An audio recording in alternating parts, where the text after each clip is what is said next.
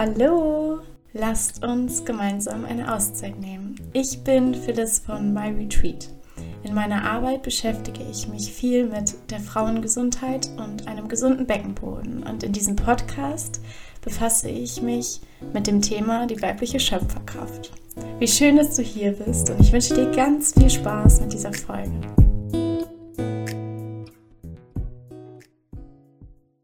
Die heutige Podcast-Folge ist die erste von einer kleinen Reihe rund um den weiblichen Zyklus. Und ich rede heute erstmal über diese ganz körperlichen Aspekte und zwar darüber, welche Hormone in unserem Körper wirken und wie sich der Hormonspiegel im Laufe des Zyklus verändert. Und ja, ganz am Anfang möchte ich kurz eine kleine Geschichte erzählen aus meinem Leben. Und zwar habe ich, bevor ja, ich überhaupt jemals über Verhütungsmethoden nachgedacht habe, bereits die Pille zu mir genommen, weil ich sehr starke Beschwerden während meiner Menstruation hatte. Und das schien irgendwie ein Standardverfahren zu sein, jungen Mädchen dann die Pille zu verschreiben. Ich habe die Pille bekommen und hatte somit gar nicht zunächst die Möglichkeit, diesen Eintritt ins Frauwerden so wahrzunehmen, wie ich es mir für mich gewünscht hätte. Ähm, leider war, war ich da auch nicht bewusst zu dem Thema und ja auch jetzt in dem Fall leider auch meine Mama zu dem Zeitpunkt nicht alarmiert, sondern wir waren einfach froh, dass uns geholfen wird. So, und zwar war bei mir das, das war für mich die größte Strafe gefühlt, meine Tage zu bekommen, weil ich total mit dem Kreislauf zu kämpfen hatte. Ich hatte nicht mal Schmerzen, es war eher, dass mein Körper total verrückt gespielt hat und eben mit dieser krassen Hormonumstellung, die ja passiert gerade dann, wenn eine Frau zum ersten Mal einen Zyklus bekommt, ähm, ja nicht gut zurechtgekommen ist. Also wahrscheinlich hatte ich da einen gewissen Mangel oder zu viel Stress auf jeden Fall hat mich das so stark rausgerissen, dass ich dann zur Frauenärztin gegangen bin und ja die Pille bekommen habe, dann aber damit wieder aufgehört habe. Und zwar, weil in meinem Körper es die Auswirkung hatte, dass mein Immunsystem total flach gefallen ist. Ich hatte vorher ein recht gutes Immunsystem und plötzlich habe ich so ungefähr jede Erkältung, jede Krankheit mitgenommen. Mir ging es dauerhaft schlecht. Also das war wirklich ein fast größeres Übel, als die Tage so zu erleben.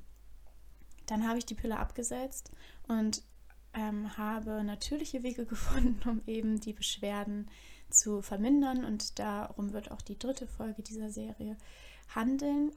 Äh, und zwar meine Tipps gegen Menstruationsbeschwerden. Aber jetzt soll es um etwas anderes gehen. Und zwar habe ich dann glücklicherweise mal den Tipp bekommen, mich mit meiner Menstruation oder meinem Zyklus allgemein ein bisschen auseinanderzusetzen. Und zwar habe ich dann begonnen, anstatt Tampons oder Einlagen die Menstruationstasse zu nutzen und habe darüber hinaus natürlich eine ganz andere Beziehung zu mir und meinem Körper entwickelt, weil ich ja einen ganz anderen Bezug auch zu meinen körpereigenen Flüssigkeiten bekommen habe. Und dann habe ich zusätzlich die symptothermale Verhütungsmethode gewählt, weil ich für mich ganz klipp und klar entschieden habe, ich möchte keinen Hormoneinfluss von außen mehr haben. Denn es reicht ja schon, was die Natur in mir anrichtet. Und heute weiß ich ja, was passiert während eines Zykluses. Und das ist ein absolutes Wunderwerk. Und ich bin dankbar, dass dieses Orchester an Hormonen in meinem Körper spielt. Aber man muss das ja auch erstmal verstehen. Und dass man sich zunächst einmal gestraft fühlt, vielleicht Frau zu sein, wenn man Frau wird, also von Mädchen zur Frau und zum ersten Mal seine Periode bekommt, ist in unserer heutigen Gesellschaft total verständlich, weil einem ja auch leider nicht ähm, ja dieses Wissen darüber vermittelt wird oder auch wie heilig das eigentlich ist, dass wir jetzt eine Frau sein dürfen und dass in uns jetzt ganz neue, wunderbare Abläufe stattfinden. So, und mein Weg hat mich hierhin geführt, eine ganz intensive Beziehung zu mir und meinem Körper entwickelt zu haben. Und ich bin ganz dankbar dafür. Und deswegen beginne ich auch gleich mit diesem so zentralen Thema in meinem Leben. Also ich finde, dass je mehr ich mich damit auseinandergesetzt habe, ich ähm, ja auch im Alltag einfach die Auswirkungen sehr stark spüre und weil es ja auch einfach sehr zentral ist im Leben einer Frau, ähm, finde ich das super wichtig und vielleicht erreiche ich dich ja gerade in einer Situation, in der du dich ähm, noch nicht so weitgehend damit auseinandergesetzt hast oder vielleicht auch doch und du fühlst dich jetzt mal bestätigt, wie auch immer. Ich hoffe, dass diese Serie für dich interessant ist und dir eine Hilfe bedeutet. Okay, beginnen wir damit, dass der weibliche Zyklus beginnt mit Eintritt der Periode. Diese wunderschönen Tage, die vielleicht viele von euch noch nicht so sehr lieben. ähm, verständlicherweise. Und was da nämlich passiert, ist, dass die Hypophyse eine, ein Hormon stimuliert, also die, Produktions, die Produktion eines Hormons, ähm, der dafür zuständig ist, reife Eizellen zu bilden. Ich bin kein Frauenarzt und kein Biologiestudent, deswegen tut mir leid, ich weiß jetzt gerade in dem Fall nicht, wie dieses Hormon heißt, aber es ist äh, dafür zuständig, dass eben Follikel gebildet werden und ja, heranreifen. Und wenn sich ein dominanter Follikel herausgestellt hat, dann kann eben die Eizelle darin reifen und sich auf den Eisprung vorbereiten. Dieses Hormon sorgt auch dafür, dass Östrogen gebildet wird. Am Anfang unseres Zyklus ist der Spiegel von Östrogen ja sehr gering und steigt dann Richtung Eisprung sehr an. Und was Östrogen in unserem Körper macht, rein physisch, ist nämlich, dass die Schleimhaut in unserer Gebärmutter wächst und gut durchblutet wird und ausreichend mit Nährstoffen versorgt wird, weil ja eben der Körper alles dafür tut, dass beste Bedingungen geschaffen werden für eine eventuelle Schwangerschaft. Und wenn dieser Eisprung dann stattfindet, vielleicht auch noch kurz am Anfang, was genau der Eisprung ist.